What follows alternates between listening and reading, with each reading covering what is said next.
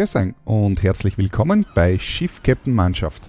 Mein Name ist Bernhard Fischer und das ist mein deutschsprachiger Podcast für Seglerinnen und Segler mit verschiedensten Themen rund um Segeln und die Seefahrt. Es ist heute der 29. März 2021. Es ist gerade 17.30 Uhr UTC und wir haben wieder einmal meiner Meinung nach völlig unnötigerweise die Zeit umgestellt Dementsprechend haben wir jetzt 19.30 Uhr Lokalzeit und ich hoffe doch, dass wir irgendwann einmal aufhören mit dieser Zeit herumstellerei. Was gibt es Neues in der Welt? Und zwar steckt ein Schiff im Suezkanal fest. Das heißt ganz konkret, es steckt jetzt nicht mehr fest. Es ist nämlich heute am Nachmittag befreit worden. Und zwar ist ein mega Containerschiff äh, im, im Suezkanal eben stecken geblieben. Und äh, es hat jetzt mehrere Tage gedauert, bis das Schiff befreit werden konnte.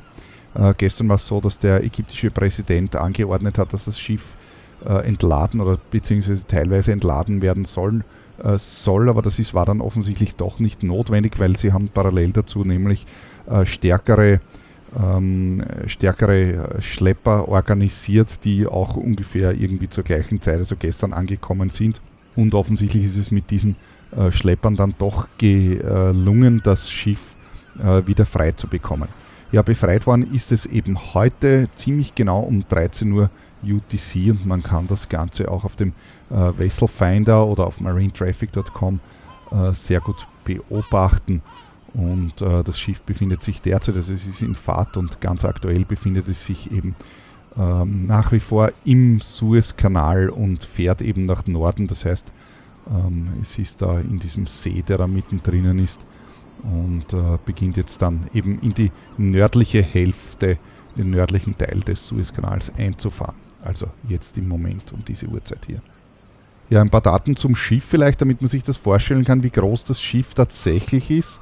Das Schiff hat den Namen Ever Given und äh, gehört zu einer Klasse von Schiffen, von der es eben mehrere gibt, die äh, zu den größten äh, derzeit äh, äh, Containerschiffen der Welt zählt. Aktuell ist es allerdings, beziehungsweise diese Klasse an Schiffen ist allerdings unter Anführungszeichen nur an Platz 13. Das kann man auch auf Wikipedia gut nachlesen. Da ist der Link natürlich unten in den Show Notes drinnen. Ganz konkret handelt es sich bei diesem Schiff äh, um ein Schiff, das eine Ladekapazität von ca. 20.000 Containern hat. Das ist eine genormte Einheit, also geschätzt ungefähr 20.000 äh, 20 Fuß Container eben.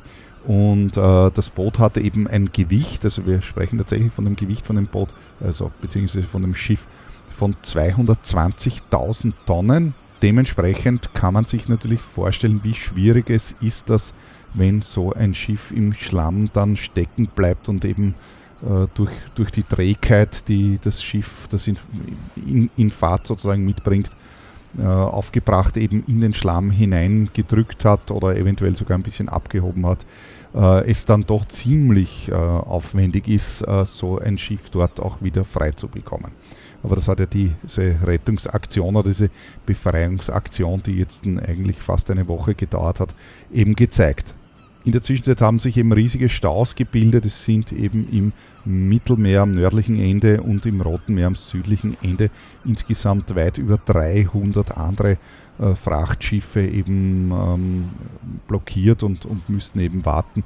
Und mittlerweile kann man aber sehen, dass sich schon, also dass schon Be Bewegung in die Sache kommt äh, und Schiffe beginnen eben äh, in den Suezkanal einzufahren.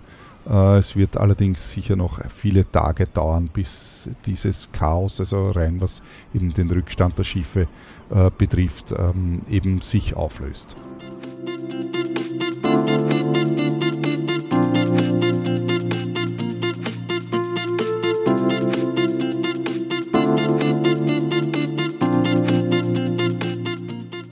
In der heutigen Episode geht es um Funk, um den Schiffsfunk und äh, ich werde diese Episode auch auf mehrere Teile aufteilen, also zumindest auf zwei Teile, da die letzten Episoden doch alle insgesamt immer länger geworden sind, ist mir aufgefallen. Jetzt habe ich beschlossen, ich werde das von Haus aus etwas aufteilen, damit es dann nicht immer ganz so lang wird. Wie bin ich auf das Thema Funk gekommen? Ja, ganz einfach, ich habe eine Erweiterungsprüfung gemacht, äh, selbst von dem Short Range auf das Long Range Certificate letzte Woche Und äh, bei dieser Gelegenheit habe ich mir gedacht, ja, ich würde mir, mir das gerne eben anhören. Äh, ich bin doch immer wieder im Auto unterwegs und beim Autofahren kann man halt so schwer die Lehrunterlagen, die Lernunterlagen lesen. Hören kann man aber sehr wohl. Jede Menge Podcasts kann man da hören. Haben wir gedacht, es wäre doch perfekt, einen Podcast äh, zu haben, den man sich anhören kann. Den habe ich dann nicht gefunden, leider, und darum habe ich beschlossen, ich werde also so einen Podcast aufnehmen, beziehungsweise in zwei Teilen. Äh, tatsächlich kann ich natürlich, also das ist hier, Achtung, das Kleingedruckte, natürlich kann jetzt mein kurzer Podcast nicht den vollkommen, einen kompletten Funkkurs äh, ersetzen. Ähm, für das SRC, so ein typischer SRC Short Range Certificate Kurs dauert in etwa zwei Tage und dann der LRC der Kurs dazu dann noch einmal zwei Tage. Also das ist, hat schon relativ viel Inhalt und wie ihr sehen werdet, ich werde das dann gleich ein bisschen zumindest an der Oberfläche ankratzen, worum es da geht.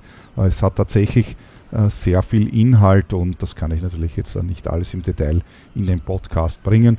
Es sind hier sehr viel technische Details, aber natürlich auch gesetzliche äh, Rahmenbedingungen und so weiter. Die werde ich da natürlich jetzt nicht vorlesen. Da kann jeder, äh, ich meine, das muss jeder für sich selbst natürlich lernen und in jedem ordentlichen Funkkurs will man natürlich entsprechend auch die passenden Lernunterlagen dazu äh, erhalten.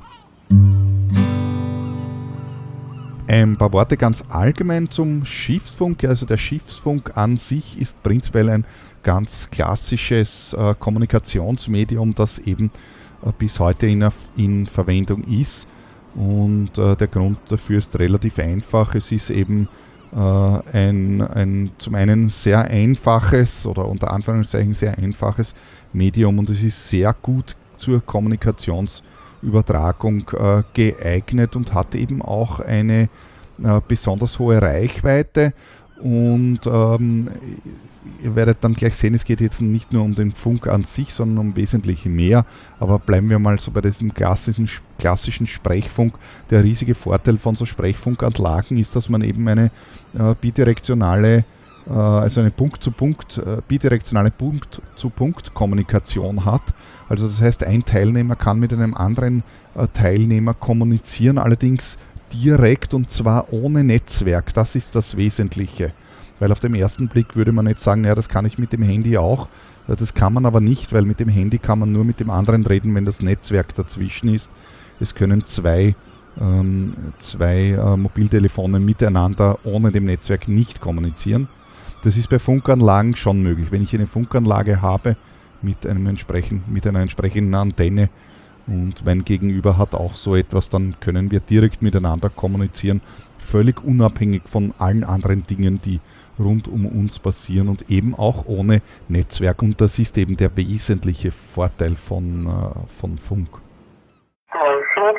Sheets, small sheets. This is Libya Radio, Libya Radio, Libya Radio. Weather Bulletin on Materia 3. Hellenic National Meteorological Service, Athens, Tuesday, July the 10th of 10 hours UTC. Wind speed before scale. Wozu wird das Ganze verwendet? Naja, also grundsätzlich mal zur, ähm, sag ich mal, gesamten Standardabwicklung von, ähm, von Kommunikationen im, im, im Bereich der Schifffahrt. Also sind zum Beispiel verschiedene Ankündigungen eines Schiffes aller Art über die Einreise oder Ausreise, also sozusagen das Einfahren oder Ausfahren in äh, Hoheitsgebiete zum Beispiel, wo man sich eben anmelden muss äh, wenn man aus internationalen Gewässern kommt, beziehungsweise auch dann, also es betrifft jetzt ein Yachten in dem Sinn genauso. Äh, ich muss ja, wenn ich aus, äh, einem, aus den internationalen Gewässern komme oder aus einem anderen Staat komme, in der Regel auch ordentlich aus- und einreisen. Und dafür ist doch hier und da auch eine Ankündigung eben im entsprechenden Hafen ähm, notwendig. Äh, dann werden über Funk sämtliche Art von eben sogenannten Port Operations abgewickelt, also äh, ähm, Hafen, ich, ich nenne es jetzt mal Hafenmanöver.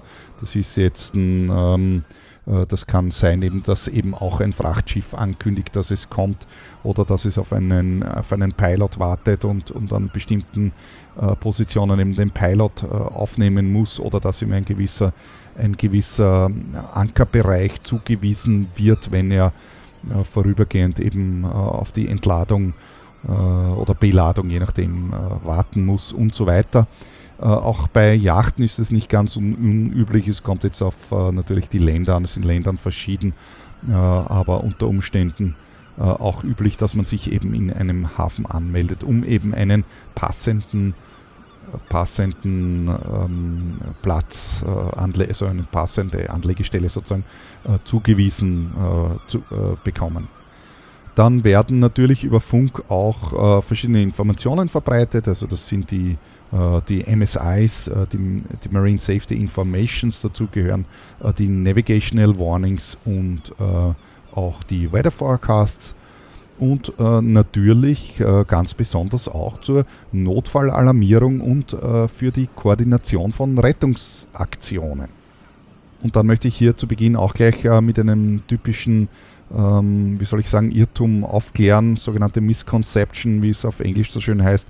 Äh, also der, der Schiffsfunk ist ein professionelles Medium, das für professionelle Kommunikation gemacht ist äh, und eben äh, nicht um Wirtshausgespräche abzuwickeln, da man doch immer wieder auch in den Kursen gefragt wird, naja, auf welchen Kanälen kann ich denn dann eigentlich reden mit dem anderen? Naja, grundsätzlich einmal gar nicht, ja, weil Wirtshausgespräche kann ich am Telefon auch führen. Äh, ganz so ist es nicht. Ich werde nachher dann natürlich äh, auf ein paar Kanäle eingehen. Es ist eben ein professionelles Kommunikationsmedium, Medium, um Standard Procedures sozusagen abzuwickeln. Die Funkkommunikation und alles, was dazugehört, ist äh, auch notwendig, um äh, am, am GMDSS teilzunehmen. Äh, was ist das GMDSS? Das GMDSS ist äh, das sogenannte Global Maritime Distress and Safety System, also ähm, auf Deutsch äh, einfach übersetzt so etwas wie das koordinierte weltweite Notfallskommunikationsnetz, also jetzt ein sehr frei übersetzt natürlich, das seit über 20 Jahren ähm, sozusagen zum Standard in der Schiffskommunikation, in der Schiffssicherheit gehört und äh, das, äh, vieles von den Dingen geht über Funk, allerdings, wie ich jetzt eingangs schon erwähnt habe, nicht nur äh, den Sprechfunk, sondern es gibt hier viele verschiedene Komponenten, die Teil äh, dieses äh, GMDSS, dieses GMDSS-Systems sind. Und das besteht ähm, jetzt schiffseitig aus verschiedenen Dingen. Äh, das ist zum einen einmal das sogenannte DSC, das ist der Digital, Digital Selective Call. Also das ist eben der, der der Funk mit dem Digitalfunk dazu, äh, wo man eben äh, andere Teilnehmer über eine digitale Kommunikation mit seinem DSC-Controller eben informieren kann über äh, verschiedenste Dinge, sozusagen über normale, sag ich mal, Routine-Calls, also normale Gespräche wie eben Port Operations oder sonst irgendwas, aber natürlich auch über Safety Messages, Urgency Messages und Notfälle natürlich. Dann gehören zum GMDSS die EPIRBs, die sogenannten Emergency Position Indicating Radio Beacons. Das sind also ähm, Seenotfunkbojen, heißen sie, glaube ich, auf Deutsch. Das sind ähm, eben äh, ebenfalls per Funk kommunizierende Notfunkbojen, also sprich Bojen, die einen Notalarm im GMDSS auslösen. Dann ist eben ein weiterer Teil des GMDSS ist das sogenannte NAVDEX. Äh, ein ebenfalls über Funk funktionierender Digitaldienst, der zur Übertragung von, darum heißt er nämlich so, sogenannten äh, Navigational Telex bzw. Navigational Text Messages eben da ist. Dann ist weiters Teil des äh, GMDSS äh, sind die SARs oder verschiedene SAR-Units. SAR steht für Search and Rescue und eine SART ist zum Beispiel ein, ein Search and Rescue Transponder also ein ähm, über auf dem Radarband äh, arbeit, arbeitender ähm, Transponder, das heißt also ein System, das äh, bei Empfang von Radarwellen eben antwortet mit einem bestimmten Signal. Bedeutet so viel wie, das Schiff, das eben mit Radaranlage ausgestattet ist, bekommt dann auf, seinen, auf seinem Radarbildschirm eben ein bestimmtes, also eine bestimmte Darstellung, an, anhand der er eben äh, eindeutig erkennen kann, dass hier eben äh, ein Notfall sozusagen oder beziehungsweise wo sich eben äh, das in Not befindliche Boot oder was auch immer befindet. Und ein weiterer Teil des GMDSS ist dann eben Inmarsat, das Inmarsat-System. Äh, und äh, das ist alles zusammen, also doch weitaus mehr als eben nur das, unter Anführungszeichen Reden am Funkgerät.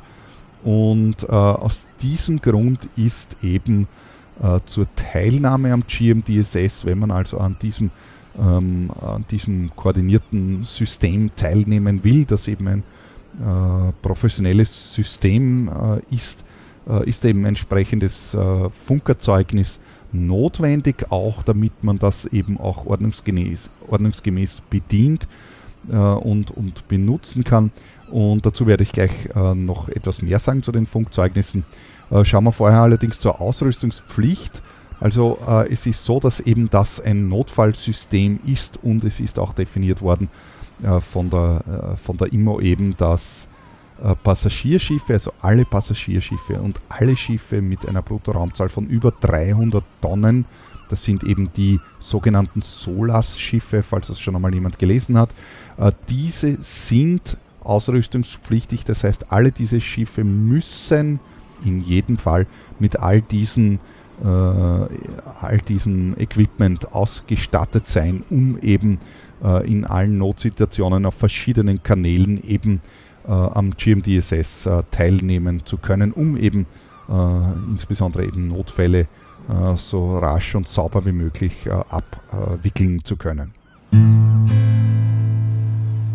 Sportschiffe liegen in der Regel ja unter diesen, äh, unter diesen Grenzen und sind dementsprechend nicht ausrüstungspflichtig. Allerdings muss man dazu sagen, das ist etwas abhängig von äh, der Gesetzeslage eben des Flaggenstaates sprich äh, des Staates, wo das Boot eben äh, registriert ist. Und das ist zum Beispiel, also ganz konkret in Österreich, äh, gibt es da die sogenannte Yachtverordnung, die regelt, wie, ähm, also welche Anforderungen Yachten erfüllen müssen, damit man sie eben registrieren kann. Und das steht in der sogenannten Ausrüstungsliste drinnen. Das ist ein Anhang zur Yachtverordnung. Die Yachtverordnung kann man selbstverständlich online einsehen. Der Link dazu ist unten in den Show Notes drinnen und da findet man hinten in den Anhängen dann äh, eben die Ausrüstungslisten für die verschiedenen Fahrtbereiche. Das bedeutet, Yachten werden also in Österreich nach Fahrtbereichen registriert. Ich kann diese eben nach den ganz klassischen Fahrtbereichen 1 bis 4 äh, zulassen und je nachdem äh, mit steigendem Fahrtbereich wobei eben der Fahrtbereich 1 ist eben die, die sogenannte Wattenfahrt, die, für die es selten Zulassungen gibt, sage ich mal in Österreich. Der Klassiker ist eben äh, FB2, das ist die sogenannte Küstenfahrt, äh, definiert bis äh, zu einem äh, bis zu einer Entfernung von der Küste und vorgelagerten Inseln von 20 Seemeilen äh, gibt es hier eben Ausrüstungen, das geht dann bis zum FB4 und FB4 ist die weltweite Fahrt und klarerweise wird die Ausrüstungsliste nach oben hin immer länger. Auf jeden Fall kann man für den, in der Ausrüstungsliste für den FB2 kann man lesen, dass hier erforderlich ist ein UKW-Sprechfunkgerät mit DSC-Controller und eine 406 MHz EPIRB. Und wenn man seine Yacht dann für den FB3, Fahrtenbereich 3, das ist die küstennahe nahe Fahrt bis 200 Seemeilen oder eben für die weltweite Fahrt FB4 zulassen möchte, dann ist zusätzlich Folgendes notwendig. Also der Originalwortlaut ist so, eine Grenzwellen-Kurzwellen-Sprechfunkanlage mit DSC-Controller oder eine Inmarsat-C-Anlage oder ein Satellitentelefon, das im befahrenen Seegebiet erreichbar ist. An dieser Stelle möchte ich gleich anmerken, dass man sich hierfür, also um diesen Punkt der, äh, der Ausrüstung zu erfüllen, kann man sich zum Beispiel auch ein Iridium-Satellitentelefon kaufen äh, das doch um einiges günstiger ist als zum Beispiel eine Inmarsat C-Anlage. Allerdings ist das Iridium nicht Teil des GMDSS. Und das ist insofern äh, wichtig zu wissen, denn man kann mit dem Iridium zwar alles Mögliche machen natürlich, ja, man, kann dafür, man kann damit telefonieren und man kann natürlich auch ähm, Kryptdaten fürs Wetter und so weiter empfangen, aber man kann keine Notalarmierung im äh, GMDSS auslösen, weil es eben kein äh, GMS, GMDSS-Teil äh, ist. Bedeutet so viel wie es gibt da nicht irgendwo einen roten Knopf, wo man auf Alarm drücken kann, was bei allen anderen zuvor genannten Geräten eben schon der Fall ist. In anderen Ländern ist äh, diese Zulassungsvorschrift oder Registrierungsvorschrift übrigens ganz ähnlich. Also es gilt auf jeden Fall auch für Kroatien und für Griechenland. Das weiß ich, dort ist das sehr ähnlich und vermutlich auch in allen anderen äh, westeuropäischen Staaten ist das vermutlich ebenfalls ganz ähnlich geregelt. Ganz anders als viele andere Dinge ist äh, alles, was mit Funk zu tun hat, sehr streng reguliert. Äh, und zwar international sehr streng reguliert. Also zum Beispiel ist eben auch die, die gesamte Regulierung des Funks ist wesentlich strenger und wesentlich detaillierter äh, organisiert als zum Beispiel die Sache mit den Befähigungsausweisen und Zertifikaten, die man da zur Jagdführung braucht. Äh, und zwar aus dem einfachen Grund, weil Funk eben äh, nicht an den Ländergrenzen Halt macht und äh, zum anderen, also zum einen und zum anderen, man natürlich auch, wenn man ein bisschen ein nachrichtentechnisches Know-how hat, auch eine ganze Menge einfach aus der Luft so abgreifen kann, was man da so alles hört, sage ich mal. Also sowohl natürlich im Sprechfunk, aber auch im digitalen. Und dementsprechend ist das sehr äh, streng reguliert und zwar, also ich habe es schon gesagt, im, im, auf internationaler Basis.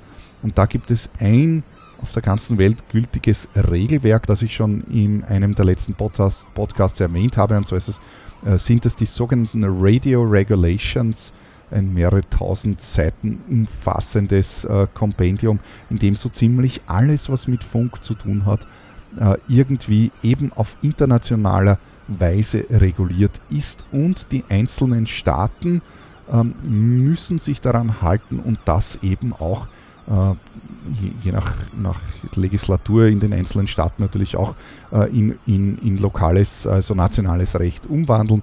Das ist natürlich auch in Österreich passiert, aber natürlich auch in allen anderen europäischen und natürlich in allen Ländern auf der gesamten Welt. Definiert werden diese äh, Radio Regulations eben von der ITU, von der International Telecommunications Union und äh, unter anderem sind dort natürlich auch sämtliche Schiffs Funkangelegenheiten äh, beziehungsweise GMDSS-Angelegenheiten, die eben über Funk äh, funktionieren, ebenfalls definiert. Klarerweise, ich habe gesagt, es ist alles drin definiert und diese GMDSS-Angelegenheiten und alles, was damit zu tun hat, werden eben äh, sind eben auch in diesen Radio Regulations drin und werden äh, von der ITU natürlich in Zusammenarbeit mit der IMO definiert und dort festgehalten. Äh, was regeln diese Radio Regulations? Ja, sehr viel, unter anderem aber zum Beispiel die Fre Frequenzverteilung, also was auf welchen Frequenzen wo passieren darf oder, oder was wo zugeteilt ist. Dort ist zum Beispiel eben ein, sind gewisse Frequenzbänder eben dem Schiffsfunk zugeteilt und andere Frequenzbänder eben dann äh, dem Fernsehen und sonstigen Sachen, nur als Beispiel jetzt, ja. Äh, dann äh, ist da drinnen geregelt die Bewilligungspflicht von Funkanlagen zum Beispiel. Also Funkanlagen, wie schon gesagt, kann man auch nicht einfach so installieren, sondern das ist äh, eben genau aus dem bereits besagten Gründen sehr streng reguliert. Dann sind da drinnen auch zum Beispiel geregelt die Voraussetzungen für jemanden, der eben äh, funken möchte, also die Regelungen der Funkerzeugnisse. Dann ist drinnen geregelt, also jetzt in Bezug auf den Schiffsfunk, aber auch alles, alles andere, äh, zum Beispiel die Betriebsabwicklung. Also die Betriebsabwicklung ist jetzt das Protokoll, wie am Funk äh, kommuniziert wird, also zum Beispiel die, das Format eines Mayday-Calls, das ist. Das versteht man zum Beispiel unter Betriebsabwicklung. Wie genau hat das abzulaufen, auf welchen Frequenzen und so weiter. Und all das steht eben in diesen äh, Radio Regulations drinnen. Und das Ganze ist natürlich entsprechend umfassend äh, und, und doch komplex. Und äh, dementsprechend muss man, wenn man eben äh, gewisse, äh, eine gewisse Teilnahme an Funksystemen, so eben zum Beispiel dem GMDSS, ähm, äh, haben möchte, dann muss man zuvor gewisse Zeugnisse, also sozusagen sein äh, Know-how demonstrieren, ein gewisses Wissen innehaben und das eben in Form einer Prüfung dann natürlich auch beweisen. Und äh, das sind eben diese Funkzeugnisse und auch diese sind ebenfalls eben in diesen Radio Regulations ähm, äh, definiert. Uh, umgekehrt, also wenn ich ein entsprechendes Funkzeugnis habe, das hoffentlich international auch gültig ist, dann ist das, uh, dann sollte das eben auch äh, entsprechend nach, dem, nach diesen Radio Regulations eben erstellt worden sein und das dann ebenfalls äh, auch auf dem Zeugnis stehen. Sind Zeugnisse nach diesen Reg Radio Regulations eben erstellt, dann ist es auch so, dass sich die Staaten das gegenseitig natürlich auch anerkennen eben weil es hier eine eindeutig internationale Regel ist und das ist auch anders, als es äh, bei diesen normalen äh, Sport, ähm, äh, Sportkapitänszeugnissen sozusagen, nenne ich sie jetzt einmal, ist, die, wo es zwar hier auch Regelungen gibt, ich habe dafür auch schon einmal vor langer Zeit einen Podcast gemacht, äh, aber leider ist das nicht ganz so international und anerkannt. Bei den Funkzeugnissen ähm, jedoch auf jeden Fall. Äh, wenn man sich unsicher ist, welches Funkzeugnis äh, man machen soll, äh, dann sage ich immer naja, im Zweifelsfall das des eigenen Landes, weil das sozusagen gilt in jedem Fall für mich als Staatsbürger, gilt auf jeden Fall natürlich ein österreichisches Funkzeugnis, das auch nach den Radio, Radio Regulations durchgeführt ist und somit auch international anerkannt werden muss. Ich bin kein Jurist, aber für, für mein Sachverständnis wäre das prinzipiell daher so. Das Niveau ist halt leider doch unterschiedlich, auch wenn die prinzipiellen Vorausgaben äh, eigentlich gleich wären. Äh, aber das ist eh überall so, das hat jeder schon einmal erfahren, glaube ich, in verschiedensten Bereichen. Äh, wenn man in Kursen, äh, in verschiedenen Kursen verschiedene Dinge lernt zum Thema Funk, dann liegt das in der Regel daran, dass die Aktualität oder der Wissensstand der Kursleiter doch unterschiedlich ist und sollte ein Zweifel bestehen, dann kann man wie gesagt, ja, eben in den Radio Regulations nachlesen, wie das Ganze tatsächlich ist. Um das noch zu verdeutlichen, was da auf den österreichischen ähm, Zertifikaten steht, äh, habe ich hier äh, einen, einen Auszug, der eben auf äh, diesem Zertifikat draufsteht. Und zwar lese ich das da ganz kurz vor, was da steht.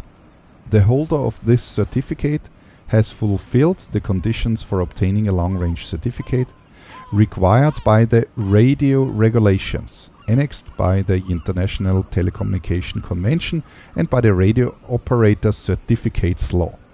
He passed an examination which also fulfills the requirement laid down in Annex 2 of the SEPT ERC REC 31-05. Natürlich steht das Ganze auch auf Deutsch drauf, aber äh, weil das Ganze eben international eben gilt. Deswegen hier das Englische und hier habt ihr auch den Wortlaut, ich habe es eh betont, eben wird hier eindeutig verwiesen auf die sogenannten Radio Regulations und es wird hier auch auf eine zweite Norm, nämlich das, auf das ZEPT ERC REC 31-5 verwiesen. Das ist ein europäisches Dokument, das man natürlich auch downloaden kann. Und in diesem Dokument sind hier die Prüfungsanforderungen weiter definiert für eben äh, Funkzertifikate für nicht ausrüstungspflichtige Schiffe beziehungsweise eben für Funker auf nicht ausrüstungspflichtigen Schiffen. Und das Dokument äh, heißt folgendermaßen und zwar Harmonized Examination Procedures for Maritime Radio Operator Certificates appropriate to vessels which use the frequency and techniques of the Global Maritime Distress and Safety System on a non- compulsory basis.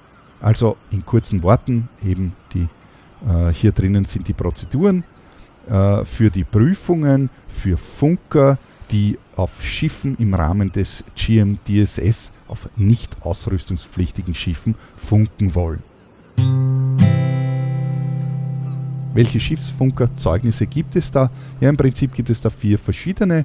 Äh, und zwar ist das einfachste oder das kleinste unter Anführungszeichen ist das sogenannte SRC, beziehungsweise ist die Abkürzung eben für Short Range Certificate und im Deutschen beziehungsweise in Österreich heißt das, äh, ist das das sogenannte UKW-Betriebszeugnis Nummer 2.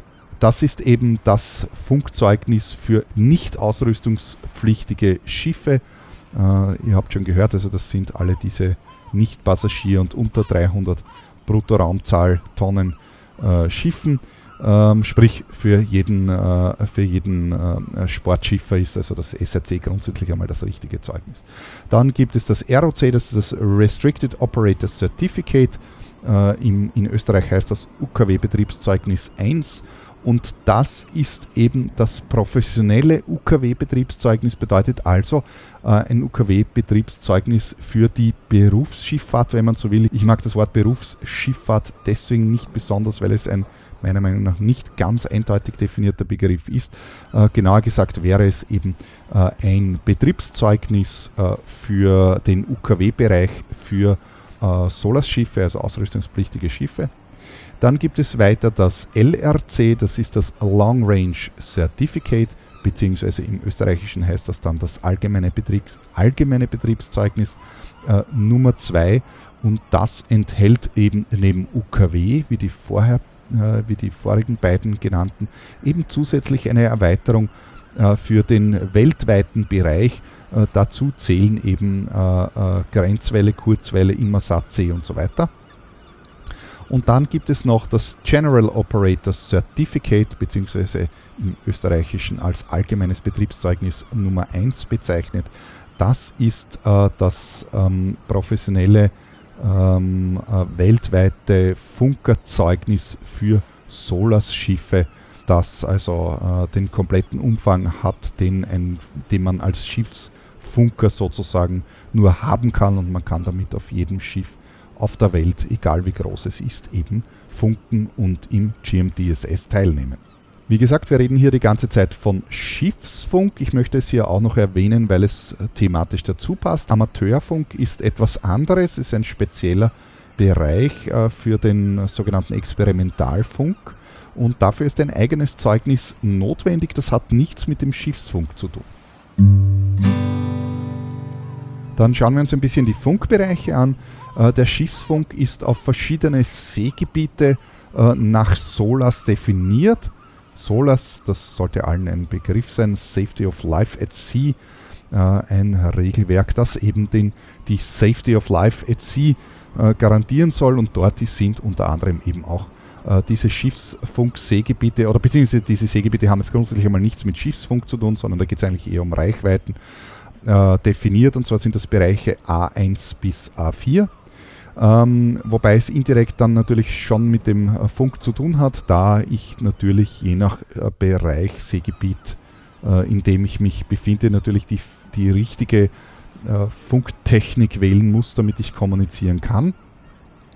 A1 ist eben der, ich nenne es mal den Nahbereich, das ist der Bereich im, in, in, der Senderreichweite von ca. 20 bis 30 Seemeilen und das ist alles das, was der klassische äh, UKW-Funk eben abdeckt, eben der Küstenfunk beziehungsweise eben der Funk entlang der Küste, äh, eben wo ich äh, sehr leicht mit einer äh, Reichweite eben von diesen 20 bis 30 Seemeilen durchkomme. Dann gibt es den nächsten Bereich äh, außerhalb von A1, das ist der Bereich A2 und definiert mit äh, circa einer Reichweite von circa 150 Seemeilen und dieser Bereich wird im Funk über Mittelwelle äh, das heißt im Englischen Medium Frequency, im Deutschen als Grenzwelle bezeichnet. Das ist der obere, äh, der obere Mittelwellenbereich, dazu sage ich aber dann gleich noch mehr. Und dann gibt es den Bereich eben außerhalb von A2, das ist der Bereich A3.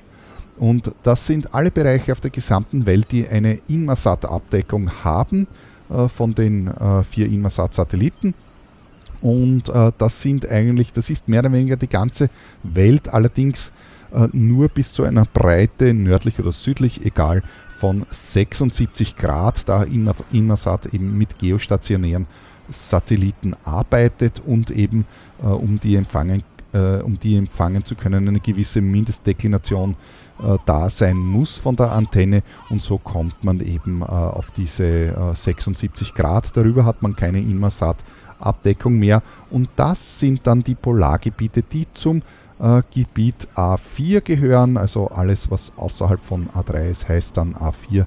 Und äh, wenn ich mich dort funktechnisch ähm, äh, verständlich machen möchte, dann geht das nur mehr über Kurzwelle oder zum Beispiel eben über die EPIRPs, äh, die ebenfalls ähm, am Pol funktionieren. Beziehungsweise, beziehungsweise nicht nur am Pol natürlich, äh, aber außerhalb eben von diesen 76. Breitengrad nach Norden oder nach Süden. Zu wissen gibt es im Bereich des Funks eine ganze Menge.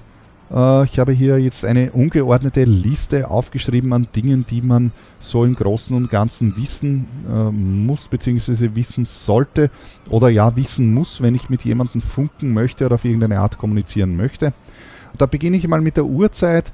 Äh, die Uhrzeit ist in der Seefahrt natürlich immer ein Thema, das wissen alle, die kommt nicht nur beim Funk vor, sondern auch zum Beispiel bei den Gezeiten. Da ist es auch immer eine sehr beliebte Rechnung, welche welche sozusagen, welcher Höchststand oder Tiefststand äh, der Gezeit äh, denn irgendwann ist und dann verrechnet man sich auf jeden Fall mal ganz bestimmt bei der Zeit. Oder natürlich auch bei der Astronavigation spielt die Zeit auch eine ganz wesentliche Rolle, wo man sich ebenfalls gewaltig verrechnen kann. Und auch beim Funk ist es so, dass natürlich die Zeit eine Rolle spielt, da die Funkwellen natürlich nicht an irgendeiner Zeitzone Halt machen, sondern weitergehen. Und dementsprechend ist ganz besonders im Funk definiert, dass Uhrzeiten werden immer in UTC ausschließlich angegeben. Und zu dem, zum, äh, zu dem Zweck sollte man natürlich wissen, wie viel UTC jetzt gerade ist. Ich sage immer, auf meinem eigenen Schiff habe ich dann eine, äh, eine Uhr irgendwo hängen, die mir direkt die UTC anzeigt. Dann brauche ich nämlich da nicht immer blöd herumrechnen, ganz einfach. Äh, zum Thema Zeit kann man sehr viel sagen und das habe ich auch getan, wenn das interessiert. Ich habe vor längerer Zeit, nämlich im September 2019, habe ich äh, zwei Episoden aufgenommen äh, mit dem Titel Die Zeit Teil 1 und Teil 2, wo ich mich sehr ausführlich mit dem Thema Zeit an sich ähm, beschäftigt habe. Wenn hier die in Hintergründe interessieren, dann geht da zurück in eurer in eurer Podcast-App und höre euch die Episode 32 und 33 an. Die Zeit Teil 1 und Teil 2. Was muss ich noch wissen beim Funk? Naja, natürlich muss ich wissen, wie mein Schiff heißt. Ich sollte mein Rufzeichen kennen und meine MMSI. Die MMSI ist so eine Art äh, Registriernummer, so ähnlich so wie eine Telefonnummer, nicht ganz, aber so ähnlich doch, äh, weil alle ähm, mit meinem Schiff verbundenen ähm, äh, über Funk funktionierenden Teile eben diese MMSI einprogrammiert haben. Eben dazu zählt äh, zum Beispiel eben meine äh, UKW-Funkanlage, meine Kurzwellenfunkanlage, meine EPIRP und so weiter. Und die müssen eben registriert sein, damit dann zum Beispiel eben auch im Notfall äh, das ordentlich funktioniert und alle, die eben alarmiert werden, auch wissen, um wen es sich dabei handelt. Da es ja doch ein Unterschied ist im Notfall, ob hier ein 200.000 Tonnen Containerschiff irgendwo ein Problem hat oder eine äh, 10 Meter lange Segelyacht. Wenn ich jemanden anrufen möchte, dann muss ich natürlich auch wissen, wie der andere heißt, was der andere für eine MMSI hat, auf welchen Frequenzen der funkt oder wenn ich ähm, äh, Informationen empfangen möchte, also MS, äh, Marine Safety Information, also sprich zum Beispiel Weather dann sollte ich auch wissen, um welche Uhrzeiten werden denn diese, ähm, diese Weather Forecasts äh, äh gesendet und auf welchen Fre Frequenzen werden die gesendet. Wo befinden sich die Sender? Welche Reichweiten haben die? Kann ich die überhaupt empfangen äh, auf der und der Position, wo ich mich befinde? Äh, dann gibt es das Navtex, ich habe es vorher schon erwähnt, eine super Einrichtung eigentlich. Ähm, allerdings muss ich das Navtex richtig einstellen, ebenfalls diese Information sollte ich irgendwo wissen bzw. herauslesen können. Dann natürlich die Betriebsabwicklung, wie funktionieren diese Funksprüche, wie rufe ich wen an, wo rufe ich den an und so weiter. Und äh, gibt es eine ganze Menge noch äh, weiteres Wissen. Das ist teilweise Wissen, das muss man, sag ich mal, einfach wissen, sprich muss man einfach lernen, wie so ein Ablauf geht, damit man ihn dann eben im Notfall auch abrufen kann. Äh, zum anderen gibt es natürlich auch Handbücher. Äh, kein Mensch wird sich irgendwelche Frequenzen und MMSI-Nummern oder sonstiges äh, auswendig äh, merken von der ganzen Welt. Dementsprechend gibt es umfassende Handbücher, in denen man all das natürlich auch nachlesen kann. Und da habe ich da jetzt einige Beispiele. Das, sind, äh, das ist zum einen die sogenannte Admiralty List of Radio Signals, ein sehr umfassendes Werk in mehreren Bänden, äh, das man gegen den Einwurf kleiner Münzen erwerben kann. Äh, dann gibt es hier die ITU List Nummer 4, List of Coast Stations and Special Service Stations. Das ist ebenfalls ein ganz ähnliches Werk, in dem das auch alles drinnen steht, sprich Frequenzen, MMSI-Nummern, Standorte von den anderen Stationen, äh, wo sind äh, Maritime Rescue Centers und so weiter. Nur eben von der ITU herausgegeben. Dann gibt es, ich habe es schon, nein, diese habe ich noch nicht erwähnt, aber andere Publikationen. Auf jeden Fall ist das die Publikation Nummer 117 von der USNGA. Das kann man in Form eines PDFs im Internet downloaden, ebenfalls ein mehrere hundert Seiten langer Akt, in dem aber ebenfalls auch all das drinnen steht. Und man kann äh, Küstenfunkstellen und so weiter auch online abfragen. Das wird einem zwar mitten am Ozean irgendwie nicht besonders nützen, aber wenn ihr jetzt nachschauen wollt, äh, kann man äh, Coast Stations ähm, eben im Internet abfragen und der Link dazu ist eben unten auch in den Show Notes drinnen. Dann möchte ich ein paar Worte noch zu den Frequenzbändern sagen, beziehungsweise zu den Frequenzbereichen, die hier im Einsatz sind, äh, was den Schiffsfunk betreffen. Äh, die niedrigste Frequenz äh, ist einmal die sogenannte Mittelwelle, die über einen Bereich von 300 bis 3800 Kilohertz geht und sich in der Regel in Form von Bodenwellen ausbreiten äh, das bedeutet also eben entlang der Erdoberfläche ausbreiten und in diesem äh, Funkfrequenzband findet man unter anderem zum Beispiel Navtex. Im, äh, das Mittelwellenbereich, ich habe es vorher ganz kurz erwähnt, wird allerdings in zwei äh, Unterteile äh, unterteilt. Im, Im, Englischen wird das als MF1 und MF2, also Medium Frequency 1 und 2, äh, unterteilt. Im, äh, Im deutschsprachigen Raum heißt das äh, Mittelwelle und der obere Teil, also das MF2, wird als sogenannte Grenzwelle bezeichnet, weil hier die Grenze zur Kurzwelle ist, die eben darüber ist und hier äh, sich auch vom Ausbreitungsverhalten ähm, äh, etwas ändert. Etwas ändert. Die Grenzwelle hat einen Frequenzbereich eben von 1600 bis 3800 Kilohertz. Darüber schließt das Ganze dann an die Kurzwelle an und die Kurzwelle hat einen Frequenzbereich eben von 3800 kHz, also 3,8 MHz bis 30 MHz. Und der große Unterschied zwischen eben der Mittelwelle und der Kurzwelle ist ihre Ausbreitungseigenschaft, nämlich breitet sich die Kurzwelle äh, in Form einer Raumwelle aus. Das haben viele bestimmt schon gehört. Das bedeutet, äh, dass sich äh, diese, äh, die, die sozusagen das Signal nicht entlang der Erdoberfläche ausbreitet, sondern das wird in den Raum, sprich nach oben abgestrahlt und wird in der Atmosphäre, in der sogenannten Ionosphäre, zurück auf den Boden reflektiert und kann dann in weiterer Folge wieder von der Erde nach oben reflektiert werden und so weiter.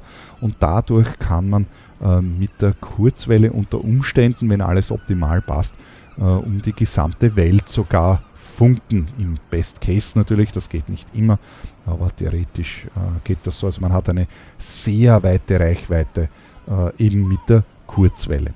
Und das ist eben dann brauchbar, wenn man eben mitten am Ozean irgendwo ist. Dann gibt es den UKW-Bereich, das ist eben der Nahbereich. Äh, und äh, das ist deswegen der Nahbereich, weil die mit höher werdender Frequenz äh, die Ausbreitungseigenschaften äh, lichtähnlich werden oder quasi optisch, wie das dann in der Literatur heißt. Bedeutet also geradlinig und wenn dazwischen eben etwas ist, dann geht der Funk einfach nicht durch. Äh, und äh, aus dem Grund ergibt sich eben, dass zum Beispiel der UKW-Funk eben nur 20 bis 30 Seemeilen weit funktioniert, weil dahinter dann eben der Sender oder der Empfänger, je nachdem, hinter der Erdkrümmung verdeckt ist und man eben äh, und sozusagen um die Erdkrümmung eben nicht herumfunken kann mit UKW. Und dann gibt es noch weitere Bereiche darüber. Äh, das ist im Englischen der VHF bzw. Very High Frequency Bereich, äh, wo sich zum Beispiel eben die EPIP-Funkfrequenzen befinden. Und dann gibt es noch die Super High Frequency darüber und dort drinnen findet man dann äh, zum Beispiel äh, die eben Radartransponder oder Radar, alles was mit Radar zu tun hat. Und viele andere Sachen natürlich auch. Ich spreche ja hier explizit von Schiffsfunk und allen Dingen, die äh, mit, äh, mit Schiffen und Schiffsfunk zu tun haben. Und da möchte ich jetzt auch zu einem Ende kommen, damit der Podcast nicht wieder so unendlich lang wird. Äh, das nächste Mal möchte ich dann berichten von äh, bestimmten Kanälen und Frequenzen, die ganz konkret im äh, Bereich vom Schiffsfunk eben verwendet wird.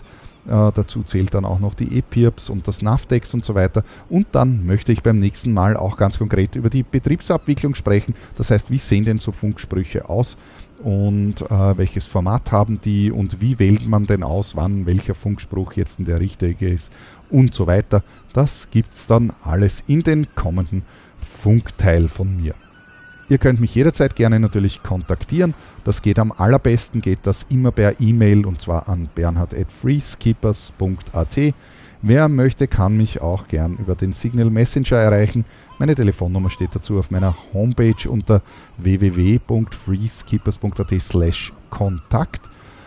Schaut euch auch meinen YouTube-Kanal an, wo ich hoffentlich bald wieder, äh, wenn wir doch irgendwann wieder einmal reisen dürfen, auch wieder natürlich Videos posten werde. Ähm, wer Reiselust hat, schaut euch mein letztes Video an.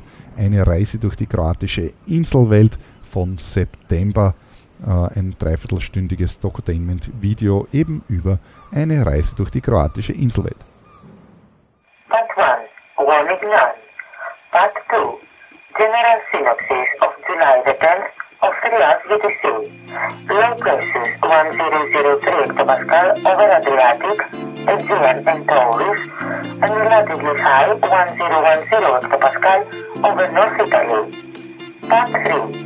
Forecast up to July the 11th of the North UTC. North Adriatic. North Northeast 6 or 7, Horizon 5 or 6, Sun 5. Moderate, locally rough. Locally poor, thunderstorm. Central Adriatic, Southwest 5 or 6, Horizon from the north, northwest. Moderate, locally poor, thunderstorm. Ansonsten wünsche ich euch eine schöne Woche und bis zum nächsten Mal, wenn es wieder heißt Schiff, Captain, Mannschaft. Viert.